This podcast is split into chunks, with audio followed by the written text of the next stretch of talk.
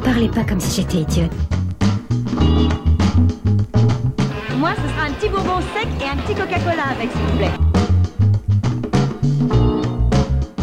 Quand on parle de failles, on pense souvent à ce qui nous constitue, comme un défaut, un manque ou alors quelque chose que nous n'avons pas pu accomplir, un échec, une histoire qui nous a marqué au fer rouge. C'est l'une de ces histoires que nous avons eu envie de partager avec vous aujourd'hui. Une de ces histoires qu'on n'aurait jamais pensé vivre, une histoire de vie, un coup du sort, une aventure inattendue et donc une épreuve à traverser. Dans cet épisode, on donne la parole à Thibaut pour parler d'un sujet qu'on aborde peu avec un homme, alors que pourtant, c'est l'histoire de deux personnes l'avortement et les bouleversements qu'il engendre dans une vie et dans un couple. Son histoire aurait pu se terminer d'une toute autre manière s'il était né au Sénégal, à Haïti ou même plus proche de la France, en Pologne ou à Malte. Dans notre société où ce sujet est souvent abordé par des femmes, nous laissons la place à notre ami pour s'exprimer avec ses mots, ses émotions sur une faille de sa vie. Alors c'est parti Vous pensez abandonner parfois? Oh, seulement toutes les deux minutes, je dirais. Alors juste pour récapituler, l'interruption volontaire de grossesse est légale en France depuis 1975 et elle désigne un avortement qui a été déclenché pour des raisons non médicales à la suite d'une décision personnelle ou familiale dans un cadre qui est légal. La loi qui encadre donc la dépénalisation de l'avortement a été préparée par Simone Veil, ministre de la Santé sous la présidence de Valérie Giscard d'Estaing. En France, jusqu'à la 9e semaine d'aménorrhée, donc absence de règles, il est possible de pratiquer une IVG qui est médicamenteuse et au-delà, une IVG qui est chirurgicale jusqu'à la 12e semaine d'aménorrhée. Donc pour parler de ce sujet, aujourd'hui on accueille Thibaut. Merci beaucoup d'être parmi nous aujourd'hui. Merci à vous. Donc on va parler de ce sujet un petit peu touchy qui est l'avortement dont on discute pas souvent avec des hommes. Donc on est hyper contente euh, de pouvoir euh, discuter de ça avec toi. Donc euh, bah, si tu veux bien qu'on commence et que tu nous racontes un petit peu ton histoire d'amour avec Charlotte, donc savoir comment ça a commencé. Mhm. Et comme ça on va dérouler un petit peu. Avec Charlotte, on s'est rencontrés via une amie euh, pendant un séjour au Mans. On a eu une relation à distance au départ, Mhm. euh, pendant bien un an et demi. Donc moi, c'était pendant mes études d'infirmier. Et à ce moment-là, du coup, comment t'envisages euh, l'avenir avec Charlotte? Bah, c'est le début. Après, en soi, je, je- moi, je- j'avais des sentiments amoureux envers elle. Et du coup, euh, ne me voyant pas aller au Mans ou en tout cas partir en province, euh, enfin, en soi, je finissais moi mes études. Elle avait fini aussi. Euh, L'idée, c'était euh, de qu'elle vienne s'installer euh, en région parisienne avec moi. Donc, euh, D'accord. Et donc vous viviez une relation amoureuse, tout se passait bien. tout à fait. Et, euh, et donc un jour, euh, elle t'appelle pour te dire qu'elle a pris sa grossesse. C'est ça. Elle m'appelle euh, peut-être au bout d'un an et demi, je crois, de relation. un soir, voilà, ça faisait quand même un bout de temps que je l'avais pas vue parce que je faisais quelques allers-retours de temps en temps. Mais là, c'était, voilà, j'étais sur la fin, moi, de mes trois ans d'études. Et donc, je préparais un mémoire. bref, j'avais mes examens. Donc, on s'était pas vu depuis un bout de temps. Et un soir, elle m'appelle et elle me dit, voilà, j'ai un truc à te dire. euh, j'ai fait un test de grossesse et il s'avère que euh, bah, je, je suis enceinte. La première question qui me vient à l'esprit, c'est est-ce que bah, vous vous protégiez, en fait? Donc Charlotte, elle prenait la, la pilule et ça lui était arrivé deux trois fois d'oublier euh, éventuellement euh, une prise et, euh, et il s'avère que bah là elle est tombée enceinte sous sous, Contraception. sous contraception. Est-ce que tu as été surpris de cette annonce et comment tu l'as vécu Ah bah la surprise oui. Après comment je l'ai vécu, ça a été euh, un bouleversement en fait. Euh, j'ai eu plusieurs sentiments à la fois euh, à l'annonce. Je savais pas si j'étais content, pas content, si je lui en voulais ou pas d'avoir éventuellement oublié sa pilule, mais en même temps je pouvais pas lui en vouloir parce que enfin c'est pas à moi de décider si elle prend bien sa pilule ou pas. C'est pas à moi de, je suis pas dans le contrôle. Voilà, donc je, je, je, je savais pas trop où j'en étais. D'accord. Alors du coup, quand vous avez appris qu'elle était enceinte, euh, est-ce que vous avez su donc à combien de semaines d'aménorrhée elle était? Alors pas tout de suite parce que du coup là c'était juste le test euh, urinaire. Euh, elle est allée faire un, un bilan sanguin euh, avec euh, genre je sais plus comment exactement ça s'appelle. Une écho pelvienne aussi? Oui, elle est allée faire une échographie avec un sage-femme et il lui annonce que déjà c'est une grossesse gémellaire et qu'en plus de ça, on a dépassé le stade de l'IVG quoi. Ou en tout cas, on est vraiment à la limite limite et donc c'est soit on prend une décision, soit elle elle prend une décision tout de suite, mais avec euh, ce laps de temps qui sera nécessaire pour organiser une IVG ou pas quoi. Et donc du coup, elle a fait ce qu'on appelle un début de déni finalement. Bah ouais, parce qu'en fait, euh, en gros, elle prenait donc cette pilule qui, euh, donc elle, elle a continué à avoir ses règles et, et elle a continué à avoir ses règles malgré le fait qu'elle soit enceinte. Euh, juste pour revenir là-dessus, une grossesse euh, jumellaire, donc c'est une grossesse avec euh, des jumeaux. Donc pour les gens qui savent pas, donc Charlotte donc était enceinte de jumeaux à ce moment-là et sous déni. Tu nous dis qu'elle avait ses règles. Alors pourquoi elle s'est, enfin à un moment elle s'est doutée qu'il y avait quelque chose qui allait pas pour faire un test? Parce que c'est quand même quand tu as tes règles normalement c'est quand même le signal chez une femme qui dit que tu n'es pas enceinte. Mmh. Donc elle avait effectivement toujours ses règles et par contre elle se sentait extrêmement fatiguée. Elle avait fait mmh. des épisodes de malaise et en fait dans son entourage elle a une amie qui, qui était très toute jeune maman et euh, qui lui a dit tiens euh, essaye d'aller faire un test parce que euh, bah, moi quand j'étais j'étais enceinte bah, j'avais ça. D'accord. Donc c'est son amie qui lui a mis un peu la puce à l'oreille. Et quelle a été bah, la réaction de Charlotte quand elle aussi elle a appris que qu'elle était enceinte? Bah, je crois qu'elle aussi, elle s'est posé plein de questions. Euh, au départ, c'était pas forcément tranché, ou en tout cas, dans la première discussion qu'on a eue, euh, on, était finalement tous les deux assez d'accord sur le fait que bah, moi j'étais en cours d'études, euh, elle, elle n'avait pas de travail, on vivait à 400 ou je sais plus à combien est le Mans de Paris. Enfin voilà, c'était pas le moment pour nous deux. Et en fait, on, globalement, la première discussion, on, on, en est venu à, bah non, on peut, on, on peut pas le ou les garder parce qu'à ce moment-là, on savait pas vraiment euh, si c'était des jumeaux quand, quand elle m'a appelé. Euh, mais en tout cas, non, on pouvait pas, on, pouvait pas continuer avec ça. Quoi. Donc vous étiez quand même assez sur la même longueur d'onde. Euh, et puis après, je pense que tu n'as pas vécu ça tout seul. Est-ce que tu en as mmh. parlé autour de toi? Si oui, à qui? Est-ce que tu t'es senti soutenu alors au, début, je savais pas trop à qui en parler et après je me suis dit bon, en fait, j'ai une certaine relation de confiance avec mes parents et donc, euh, ça a été les premiers à être au courant. Elle aussi, elle a mis au courant euh, ses parents.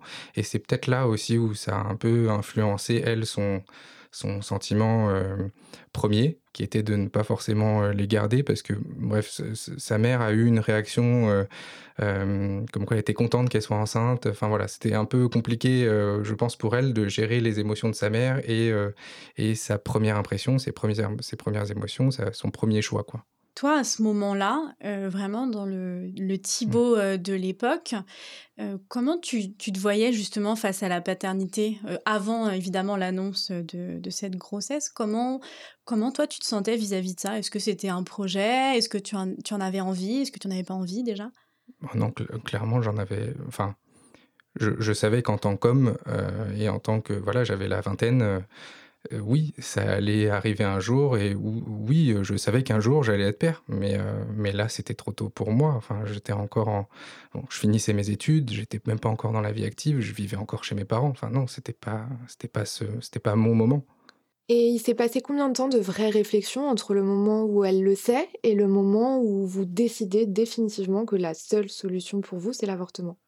Je pense qu'il s'est bien passé euh, deux bonnes grosses semaines et demie entre le moment où, où elle, elle apprend qu'elle est enceinte et, euh, et, puis le moment où on se dit tiens, en fait, on va aller, elle va aller euh, subir un IVG. Pendant ces deux semaines, est-ce qu'il y a quand même eu des fluctuations d'avis? Est-ce que vous avez eu des doutes? On échangeait énormément, c'est-à-dire qu'on se téléphonait tous les soirs. Moi, j'avais un peu ma ligne directrice, mais tout en acceptant, en fait, tout en la rassurant sur le fait que de toute façon, euh, c'était pas mon corps, c'était le sien.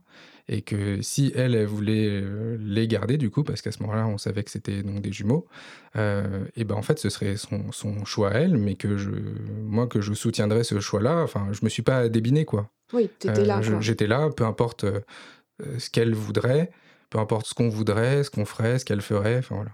Et donc le, le, verdict tombe et il n'est plus possible pour Charlotte qu'elle puisse se faire avorter en France. Du coup, vous faites quoi? Et bah, elle, quand elle a ce verdict-là, enfin, quand elle a cet avis-là, euh, donc c'est par le sage-femme qu'elle avait rencontré, et euh, lui, il, lui indique en fait des, des associations ou euh, des informations, enfin, des lieux où prendre l'information. et donc, du coup, elle, s'y rend, je crois que c'était au planning familial. Et, et, là, on lui dit, bah écoutez, la seule solution, c'est la Belgique, la Hollande, enfin voilà, tous ces pays où l'IVG est pratiqué plus tardivement on décide finalement tous les deux d'aller euh, d'aller en Hollande. Moi, je peux pas prendre rendez-vous pour elle. Euh, c'est sur le, ce principe-là. Euh, et donc, du coup, elle, elle prend rendez-vous dans une clinique proche d'Amsterdam. Et donc là, bah, tout s'enchaîne.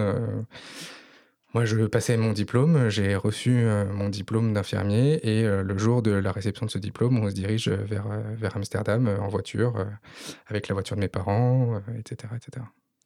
Dans quel état d'esprit vous étiez pendant ce trajet? Bah, en plus, c'était assez bizarre parce que ça faisait bien 3-4 semaines que je l'avais pas vu. On, faisait tout par téléphone. Euh, et donc c'était très particulier en fait. Euh, c'est que je l'ai vu arriver euh, avec du coup un, un, petit bidou. Ah, elle avait changé. elle avait, elle avait changé physiquement et, et, avec bon voilà, elle est arrivée avec sa valise au pied de mon école quoi. Enfin un petit peu plus loin, on s'était donné rendez-vous sur sur le parking. Mais euh, du coup, c'était très particulier ce trajet. On, on, savait où on allait, on savait ce qu'on allait euh, faire, euh, ou en tout cas ce qu'elle elle, elle, allait faire. Et du coup, on... je sais pas si on. En fait, je, je me souviens même plus si on en a parlé dans la voiture. En plus, c'est très ambivalent parce que vous, enfin, toi, tu as, tu as ton diplôme, donc c'est censé être un, un moment heureux, un moment où tu vas justement le célébrer avec les gens que t'aimes et, et tu te retrouves dans cette voiture euh, direction euh, Amsterdam euh, pour aller bah, du coup accompagner en tout cas Charlotte pour qu'elle puisse se faire avorter. C'est exactement ça. C'était très, très, c'était vraiment des sentiments très partagés. J'avais vraiment des sentiments partagés. Et donc, vous roulez et vous finissez par arriver à côté d'Amsterdam. Et là, comment ça se passe? Vous êtes pris en charge comment? En arrivant à Amsterdam, euh, moi j'avais pris une, euh, une chambre d'hôtel parce qu'elle elle avait rendez-vous le lendemain matin euh, très très tôt. et donc, donc on va à cette chambre d'hôtel, on passe la soirée, on va, on va à un restaurant. On en discute, elle, elle, elle m'expose, elle, ses peurs. moi, je dis que voilà, je suis pas forcément rassuré. Et puis, mais de toute façon, on a rendez-vous le lendemain matin à cette clinique. Et donc, le lendemain matin, on s'y rend. Euh, je, crois que c'était extrêmement tôt, hein, c'était du 7 ou 8 heures du matin. Et là, donc, on est tous les deux pris en charge euh, avec des gens qui parlent français. Et donc ça, c'était déjà, ça m'a rassuré parce que j'étais le seul à parler français, à parler euh, anglais. Et donc je me suis dit bon, au moins je vais, je vais quand même, enfin, elle va pouvoir elle s'exprimer quoi. Donc ça, ça t'a rassuré déjà Ça déjà, ça m'a rassuré. Et en fait, même la personne à l'accueil parlait quelques mots de français. Donc en fait, voilà, on, on a senti qu'on était quand même dans un lieu bienveillant. Ouais. Euh, donc on a rencontré une médecin tous les deux. Ensuite, euh, voilà, on a été installé dans une grande pièce euh, d'attente, une grande salle d'attente où il y avait plein de tables, plein de chaises et plein d'autres couples ou plein d'autres familles, des parents avec leurs filles. Enfin voilà. C'était une clinique uniquement dédiée à ce genre d'intervention? Ah oui, d'accord. Tu te retrouves pas à côté, par exemple, de femmes enceintes ou qui, vont, qui viennent pour un rendez-vous de, suivi de grossesse. Voilà, c'est ça. Tu n'es qu'avec, et d'ailleurs, c'était quasiment que des francophones. Donc on est pris en, enfin voilà, on est dans cette salle d'attente, on remplit plein de papiers et surtout, surtout Charlotte qui remplit tous ces papiers et ensuite elle, elle est prise en charge par un médecin seul parce que en Hollande, globalement, c'est peu importe la, la pression familiale. En gros, moi, j'ai absolument pas mon mot à dire. Euh, D'accord, donc tu es écarté. Je suis euh, littéralement écarté de ces discussions, c'est-à-dire que elle, c'est son choix de pratiquer ou pas une IVG. Ils veulent s'en assurer, ils veulent s'assurer que c'est bien son choix, elle. Euh. Donc c'est comme une petite interview entre elle et lui pour savoir vraiment pourquoi elle est là, si c'est pour de bonnes raisons, si c'est son choix, sa volonté. Exactement. Et d'ailleurs, après, elle m'a un peu donné quelques détails de cet entretien. Et en fait, euh, la question est clairement posée de euh, mais est-ce que votre compagnon vous fait pression? Est-ce qu'un membre de votre famille ou votre famille vous fait pression euh, pour pratiquer cette IVG-là et donc après cet entretien donc avec ce médecin où elle est donc seule avec, avec lui, comment ça se passe? Qu'est-ce qui se passe derrière? Elle s'effondre en pleurs euh, parce que en prise de plein de doutes. Euh, et du coup, moi, je ne savais pas trop comment me, comment me positionner vis-à-vis de ça. Mhm. Parce elle, que comme... elle doutait du fait de sa décision De sa décision, elle, clairement. Euh, et donc, en fait, moi, je ne savais pas si je devais soutenir cette. En fait, j'étais, j'étais tiraillé entre moi, ce que je voulais pour moi et, et, et mes valeurs. Euh, qui était de respect et, de, et, surtout d'accompagnement de, la personne avec qui, euh, à ce moment-là, je me destinais à vivre. Donc en fait, euh, voilà, je ne savais pas exactement comment réagir. Donc bah, je, lui ai dit, mais en fait, bah, c'est ton, ça reste ton choix, quoi. C'est pas le mien. Et en fait, bah, là, elle me dit, bah si, en fait, c'est toi qui décides. Enfin, si tu m'as emmené là, c'est que bah, c'est que tu veux, tu veux, tu veux que je le fasse, donc bah, je vais le faire. Et là, en fait, bah, moi, je me retrouve comme un con, quoi.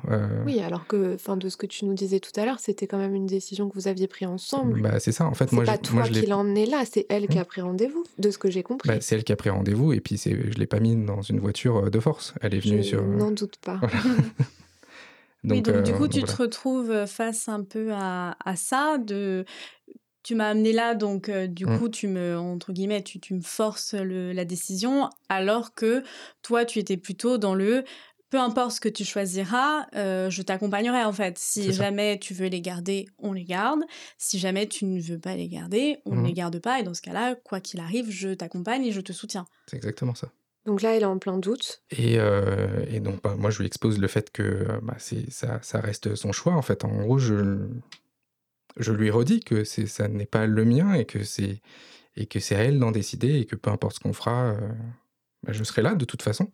Et donc, bon, voilà, elle me dit, euh, bah, j'y vais. Donc, elle est, je crois, c'est 3-4 heures plus tard, elle est récupérée par une infirmière ou en tout cas une, personne de, la clinique euh, qui l'emmène dans une chambre. Moi, je peux l'accompagner que jusqu'à la porte de la chambre. Et puis, euh, et puis ensuite, bah, je suis euh, gentiment invité à aller à l'extérieur de la clinique. Vous avez réussi à, temporiser un peu votre relation entre le moment où elle doute et le moment où elle part au bloc Ou ça a été tendu tout du long? Moi, j'ai le sentiment que, en gros, ça s'était apaisé. Mhm. Euh, après, je n'étais pas elle dans sa tête Ouais. euh, à ce moment-là, mais euh, voilà. Donc, je- je- je- pour moi, c'était plutôt apaisé. Et du coup, comment tu te sens justement quand l'heure de l'intervention arrive et qu'elle part, enfin, tu sais qu'elle part au bloc? Toi, comment tu te sens? Euh, au début, serein, parce que euh, certes, j'ai ce nouveau métier d'infirmier, parce que je sors de mon diplôme. Euh, j'ai ce nouveau métier et je me dis, bon, ce sont des médecins, des infirmières, elles vont, elles vont bien la prendre en charge. Mais en fait, j'ai quelques doutes aussi. Je ne sais pas comment ça va se passer. J'ai jamais appris comment on pratiquait une IVG. Donc, en fait, je ne sais même pas comment ça se passe.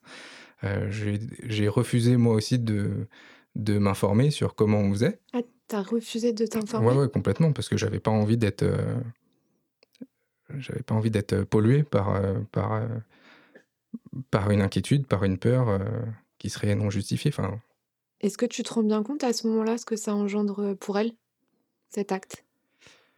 Je- en fait, je, m'en- je, je le savais depuis le début ce que ça engendrerait pour elle euh, cet acte. Ah, Après, euh, on n'est jamais sûr à l'avance et on sait jamais totalement ce que l'autre va vivre et comment il va le vivre.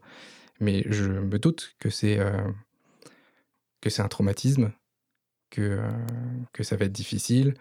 Je me doute aussi au fond de moi que, en fait, euh, au vu des discussions qu'on a eues euh, dans la salle d'attente, etc., que en fait le retour il va être difficile, quoi. Et combien de temps ça dure? Combien de temps tu l'attends? Tu te souviens? Je sais plus très bien, mais ça a duré quelques heures parce que en fait l'intervention elle est très courte, mais après il y a toute une phase de réveil Mm. parce qu'en gros c'est quand même une anesthésie générale. Euh, donc elle est, il y a le réveil. après il faut que il, il- il contrôle s'il y a des saignements euh, ou pas. Enfin voilà. Euh, elle a aussi euh, des ordonnances euh, à récupérer et donc en fait je, je crois que je la récupère à- aux alentours de 17 ou 18 heures quoi. Ah oui, donc, ça fait une grosse ça faisait journée. une grosse hein. journée ouais. Comment s'est passée du coup euh, l'intervention et comment elle est justement quand elle sort euh, de cette intervention? Elle est euh, un peu comme toutes les personnes qui sortent d'intervention, c'est-à-dire un peu groggy, euh, fatiguée. Moi, je suis épuisé aussi. Enfin, on est tous les deux épuisés. Et, euh, en gros, bah, on se dirige euh, vers la voiture pour rentrer en France. Alors, on avait, on avait un point de chute à Lille, euh, chez une amie à elle. Donc déjà, ça me rassurait, c'est qu'on n'était pas obligé de rentrer directement au Mans, qui est quand même un petit peu plus loin. Ouais. On, on avait que quelques heures de voiture à faire, donc euh, déjà ça me rassurait. Et moi, j'étais profondément inquiet de, des suites opératoires, quoi, parce qu'il y a toujours un risque hémorragique, euh, il y a pas mal d'autres risques, mais je montre rien, euh, je mets une serviette sur le siège de la voiture, parce que c'est ce qu'ils avaient demandé d'ailleurs. C'était l'une des rares choses qu'on devait ramener, c'était une serviette D'accord, pour, pour le retour. pour le retour. Voilà. Et vous parlez un petit peu Elle te parle de ses émotions euh, Ou vous êtes un peu dans changeons de sujet, c'est terminé, passons à autre chose? Ce Non, qui non. peut arriver, hein, de- d'occulter et de dire ok. euh, on Là, va- En tout cas, là pour aujourd'hui, on Voilà, a assez aujourd'hui, vécu euh, de choses, on parle d'autres choses ou pas? Bah, en soi, moi, j'étais ouvert à n'importe quelle discussion et c'est pas moi qui allais euh, changer de sujet. Euh, c'est elle qui a abordé euh, le- ce sujet-là, donc euh, que ça a été difficile pour elle, que après, elle était euh, pleine de regrets, pleine de remords. Et donc là, je me dis, mais ouais, mais je fais quoi, moi, avec tout ça? Euh, Ah là, je elle suis dans- regrettait vraiment? Ouais. Oui, oui, clairement. Euh, et donc, bah, on est dans une voiture, on peut pas faire machine, machine arrière. Voilà. Donc vous passez la, la soirée à Lille et ensuite vous re, re- reprenez la route Mhm. pour cette fois rentrer au Mans. Mhm. Et comment tu la sens après une nuit de sommeil, après tout ça? Moi, elle est globalement dans le même état d'esprit, c'est-à-dire que c'est difficile pour elle. Le réveil, il est, il est extrêmement difficile. Elle a cauchemardé. euh, Elle est toujours dans le regret. Elle l'exprime elle le dit toujours, quoi. Mais pas à, sa- pas à son ami. hein, euh, Vraiment Oui. qu'à moi en, en privé. C'est. euh, En fait, c'est- qu'est-ce que j'ai fait, quoi. Est-ce que tu culpabilises, toi? Bah, en fait, euh, je sais pas si je culpabilisais à ce moment-là parce que, en fait, ça m'a mis un peu en colère euh, de. On, on avait pris, on a pris cette décision ensemble. Moi, je lui exprime tous mes sentiments et comme quoi elle est, elle est libre de son choix et je lui exprime mon soutien. Et en fait, euh, Tu l'as trouvé injuste? Bah, je l'ai trouvé assez injuste dans son, dans son analyse des choses. Après, avec le recul, je me dis que oui, bien évidemment que n'importe qui pourrait avoir des, des regrets à ce moment-là. Euh, Mais là, en fait, tu as l'impression qu'elle exprime ses regrets en te faisant passer pour responsable. Ouais, un petit peu. D'accord. Et c'est ça qui est difficile pour Ouais. toi à gérer. Du coup, quand vous, enfin, quand tu la déposes chez elle euh, au Mans, est-ce que, est-ce que tu appréhendes en fait de la laisser seule et de toi repartir ensuite euh, sur Paris? J'appréhende euh, un petit peu parce que, en gros, je la laisse euh, chez sa mère. Enfin, parce que donc elle, elle non plus n'avait pas son appartement à elle.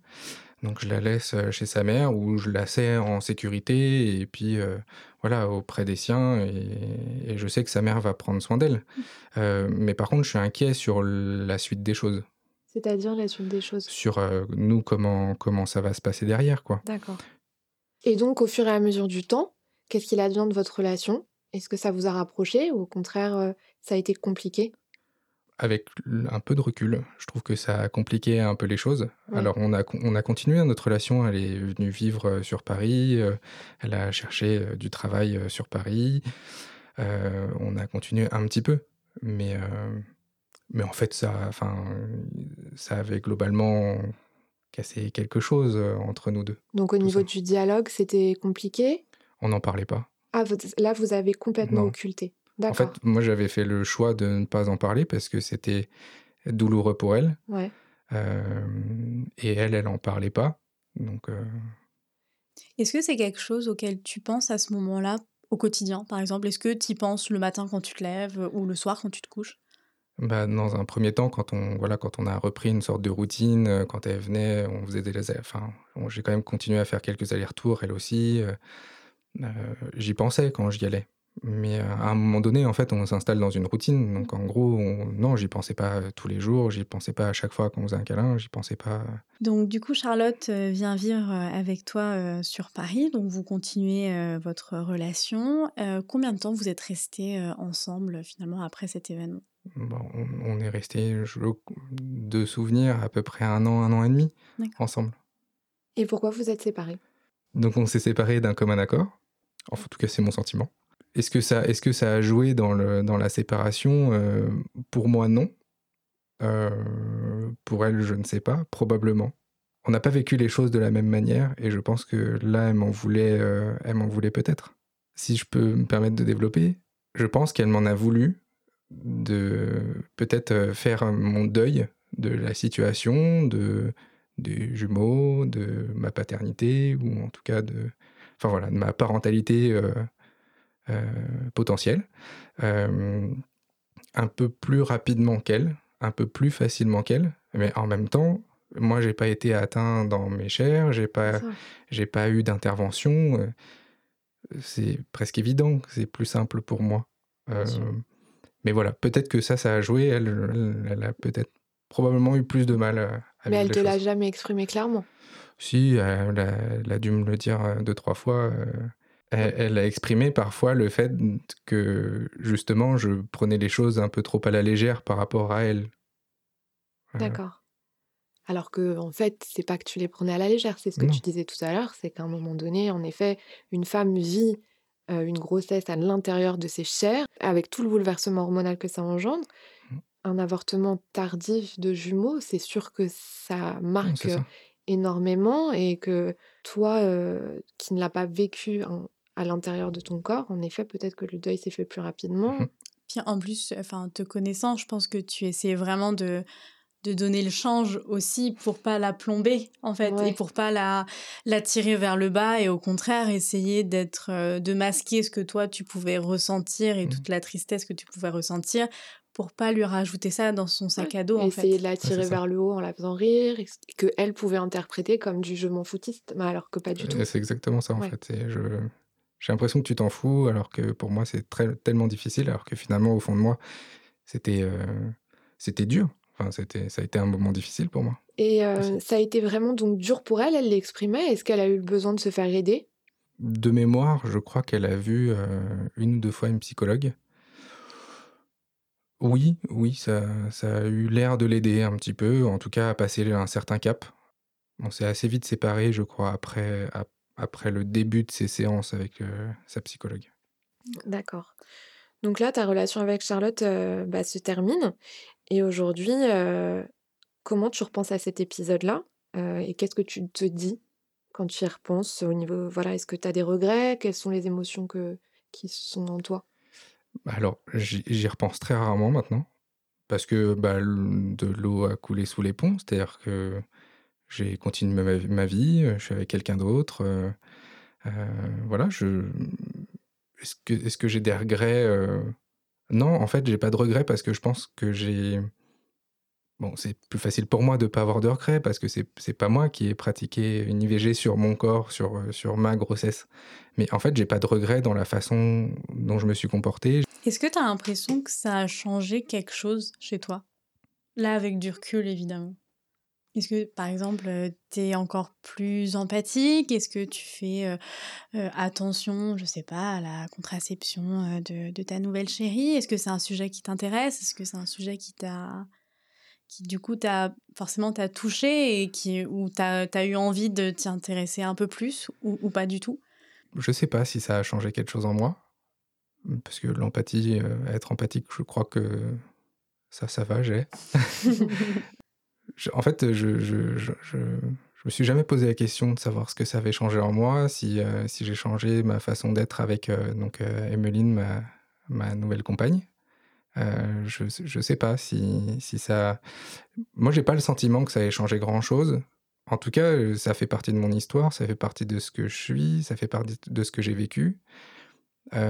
donc, on, on, en a parlé avec Emeline assez vite, en fait, dans notre relation de nos ex notre vie, ce qu'on avait vécu, parce qu'elle est aussi très curieuse et elle, elle pose toujours plein de questions, et ce qui n'est pas désagréable, mais de temps en temps, ça me met un petit peu mal à l'aise, mais en même temps, pour moi, j'étais assez au clair avec euh, ce que j'ai vécu et, comment je l'avais intégré, moi, à ma vie.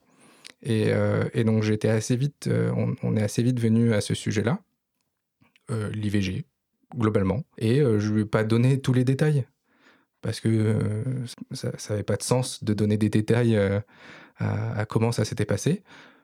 Assez pour qu'elle en ait quand même l'essence. Euh, comment elle a réagi? Je ne lui ai pas posé la question. C'est-à-dire qu'en fait, je lui ai dit ça et. Enfin, je, je, en fait, je sais pas comment elle l'a vécu. c'est un peu particulier, mais tu t'es retourné Tu lui as dit, tu t'es reparti Enfin, non, non, elle, elle était, elle, était, euh, elle était en face de moi, hein, mais. Euh, elle, elle, elle a rien montré. J'ai l'impression qu'elle a rien montré. Hmm. C'est-à-dire que je ne sais pas en fait comment elle, elle l'a, elle l'a vécu. D'accord. Mais est-ce que c'est quelque chose qui te fait peur en fait de, par exemple, revivre cette euh, situation? Euh, bah, justement, après cette discussion-là avec Emeline, on a eu euh, une discussion. Et moi, je lui ai dit clairement que si un jour, euh, bon, après, je suis un, petit peu plus vieux aussi maintenant, mais que si un jour elle est enceinte parce que elle prenait la pilule et que et que bah y a un loupé, et puis ça arrive les loupés, et bah que là pour le coup, moi je serais, en fait, je lui ai exprimé d'emblée mon sentiment, c'est que bah s'il y a un accident, eh bah euh, tant pis, euh, moi j'accepterais euh, aussi d'être d'être père, quoi. Donc un peu tant mieux aussi, pas que tant pis. oui, tant mieux. Et euh, donc aujourd'hui, euh, là, tu nous parles de potentiel loupé, mais euh, comment tu envisages la paternité? Est-ce que c'est une envie ou est-ce que c'est pas encore complètement concret pour toi? Bah, C'est une envie de plus en plus prégnante. De là à ce que ce soit maintenant, donc j'ai 31 ans actuellement, je sais que pour Emeline, c'est un petit peu plus pressant. Moi, je lui ai exprimé que pour le moment, je le, je le sentais pas maintenant tout de suite, mais en fait, euh, je ne me ferme pas la porte intérieurement à avoir envie demain. Mm. En fait, je, quand elle m'a posé la question, j'avais pas, j'en ai pas l'envie. Euh, pour moi maintenant, pour nous tout de suite. Euh, mais pourquoi pas demain? Est-ce que tu te prépares pas un petit peu psychologiquement aussi, quoi, tout doucement, quoi tu... Oui, voilà, c'est ça. Je pense qu'il faut. Là, je m'échauffe. C'est ça, exactement. Et euh, moi, je voulais revenir sur quelque chose, euh, sur la parole de l'homme euh, sur l'avortement. Mmh. Est-ce que tu en as parlé à l'époque à tes amis masculins? Et si oui, comment ils ont réagi? Alors, je, leur en ai parlé à, à, distance, en fait. Enfin, quand on déjà on était bien rentrés depuis un certain temps. Oui, enfin oui, je leur en ai parlé. Après, comment ils ont réagi? Assez bien, en fait. Avec quand même des paroles de mecs. Voilà, c'est. Mais non, mais Voilà, c'est ça. Non, mais t'inquiète, ça va aller. Euh. Mais, mais quand même assez, assez prévenant. Enfin, ils étaient vachement bienveillants à quand même m'accompagner dans, dans, ce moment-là. Alors, euh, comme je disais, je ne l'ai pas vécu de la même façon. Je, ça n'a pas été le, le, même traumatisme pour moi que pour elle. Mais n'empêche qu'ils ont été vachement présents. Oui, mais ils ont quand même bien compris que c'était un moment qui était dur pour toi, en fait. Ouais. Ouais, ouais. Et de, temps, de temps en temps, on en reparle avec, euh, avec deux, trois.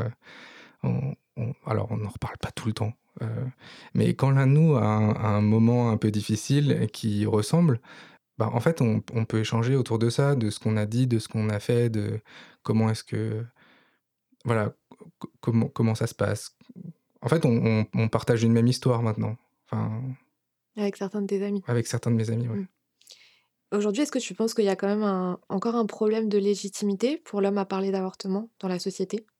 Bah, Comme je le dis depuis tout à l'heure, en fait, c'est l'homme, il n'est pas atteint dans ses chairs. Il est, c'est, pas lui qui, qui pratique cette IVG, qui perd euh, un enfant. Si ça, dépend de comment vous le voyez, quoi. Mais donc en fait, oui, il y a un problème de légitimité euh, pour l'homme pour, pour, pour pouvoir s'exprimer à ce sujet-là, alors qu'en fait, on est pas tout aussi atteint. On peut pas dire qu'on est tout aussi atteint par ce, par ce genre de traumatisme, mais on l'est quand même. Oui, parce qu'un enfant, ça se fait à deux. Bah parce qu'un enfant, ça se fait à deux. C'est au-delà du biologique, euh, du biologique du terme. Euh, c'est en fait, il faut quand même être deux pour faire un enfant. Je pense que c'est aussi difficile de se placer entre euh, ce que tu as envie, toi, mmh. à ce moment-là, et ce que la personne a aussi envie, et évidemment tout ce que ça va engendrer derrière de évidemment de, de souffrance physique dans un premier temps, mmh. et puis de souffrance psychologique dans, dans, un second temps. Enfin, après, tout dépend de, de la manière dont, dont, les personnes réagissent. Mais je pense que cette place, en fait, euh, entre deux, elle est aussi très difficile à gérer, en fait, de mmh. garder l'équilibre entre bah, ce que toi tu veux, parce que tu ne peux pas, de toute façon, aller, évidemment... Contre son gré. Exactement, contre ton gré, et euh, aussi contre ce à quoi tu, tu aspires. Et en même temps, bah, tu as aussi la personne que tu aimes en face, Mmh. Et c'est bah, le fruit de votre amour, entre, je mets plein de guillemets évidemment, mais c'est quelque chose que vous avez fait à deux, et donc la décision, elle se prend aussi à deux, donc c'est difficile de trouver l'équilibre entre les deux. Aujourd'hui, tu penses que tu penses quoi de l'accompagnement psychologique, euh, en tout cas à travers ton expérience, de l'homme dans, euh, dans, cette, euh, dans cette démarche? Bah, Il est plus ou moins inexistant, puisque en fait, moi, à cette clinique en Hollande, il m'a jamais été proposé un entretien perso avec ce médecin ou avec un psychologue. ils m'ont pas remis. Enfin, en soi, je suis infirmier, mais ils auraient très bien pu ne pas savoir que j'étais infirmier, du coup que j'avais accès à globalement des, des connaissances. Je me, voilà, moi je me suis dit, hein, tiens, ce serait bien quand même que j'aille voir un psychologue, mais quelqu'un de lambda qui n'a pas forcément l'habitude, ces connaissances-là, bah, en fait, le, gars, il se retrouve euh, bah, sans même pas une plaquette, même pas une plaquette explicative. Euh, en fait, euh, oui, d'accord, c'est c'est un geste qui est pratiqué sur les femmes, mais mais il y a tout, il y a, y, a, y a tout plein de monde autour, il y a des familles autour. Euh, euh, dans la salle d'attente, il y avait une, une, jeune femme avec, euh, avec ses parents, mais en fait, ses parents, ils ont, ils ont, c'est pareil. Je suppose qu'ils n'ont pas été pris en charge vis-à-vis de ça. Et pourtant, ils l'ont accompagnée, ils ont, ils ont vécu avec une fille qui a vécu un traumatisme, un moment compliqué. Enfin, en fait, c'est ça. C'est, on s'occupe de la personne. Alors, c'est déjà pas mal. Hein. On s'occupe éventuellement de la personne qui qui subit une IVG, ou qui pratique une IVG, euh, mais pas de tout ce qu'il y a autour. Est-ce que ça semble nécessaire justement aujourd'hui d'améliorer ça? Bah, C'est pareil, maintenant j'ai euh, ce biais-là d'être infirmier et en plus d'être euh, dans une branche du soin où en gros on prend et le patient et son entourage en charge. Donc je, en fait, j'ai, du coup j'ai ce biais-là. Euh, et bien sûr que c'est évident, enfin pour moi c'est évident qu'il faudrait prendre en charge euh, la patiente et, toutes les autres personnes qui y a autour. Moi je pense que ça serait important en effet de développer ça parce que je pense que ça permettrait à l'homme de, de bien se rendre compte de la place qu'il a aussi. Que quelqu'un s'intéresse à toi, ça te donne tout de suite une place et je pense que c'est important qu'il puisse la prendre pour accompagner au mieux sa compagne aussi par la suite. Après, c'est mon avis, mais je trouve qu'en effet, c'est important. Et moi, c'est aussi pour ça que j'avais envie de faire cet épisode. C'était pour que tu nous donnes un petit peu bah, voilà, ton avis sur cette question. Évidemment que tu nous racontes ton histoire. Moi, je te remercie sincèrement d'être venu discuter de tout ça avec nous. Nous, aujourd'hui, dans cet épisode, on a donné la parole donc à Thibaut, notre ami, et un homme qui a eu le courage de partager son histoire son parcours et ses émotions face à la situation que tu as vécue, donc très jeune. On te remercie vraiment pour ta sincérité. On espère que grâce à ton témoignage, on a pu donner aussi un aperçu de ce qui se passe de l'autre côté du miroir, celui dont on ne parle pas. Et c'est important pour nous. Ce qu'on ne vous a pas dit et qu'on vous partage dans cette conclusion, c'est que cet épisode, il a été donc préparé en grande partie par Anne, qui a elle aussi vécu une IVG, donc c'est une autre histoire et une autre faille qu'on prendra peut-être un jour le temps de vous partager dans un autre épisode, mais tous ces questionnements, ces émotions, ces changements, elle les a vécus, elle les a intégrés et c'est important pour nous d'échanger sur un sujet qui puisse également nous être intelligible. On souhaite à chacune d'entre vous d'avoir un Thibaut dans vos vies, celui qui comprend à quel point il est si difficile de rester, de soutenir, d'être présent, mais qui le fait quand même. Merci à vous d'être arrivé jusqu'ici et d'avoir partagé ce moment très important pour nous. On vous donne rendez-vous dimanche prochain pour un nouvel épisode de Faille. En attendant, n'hésitez pas à partager cet épisode s'il vous a plu, à venir nous suivre sur Instagram at Faille Podcast et à nous laisser 5 étoiles sur Apple Podcast. À bientôt dans Faille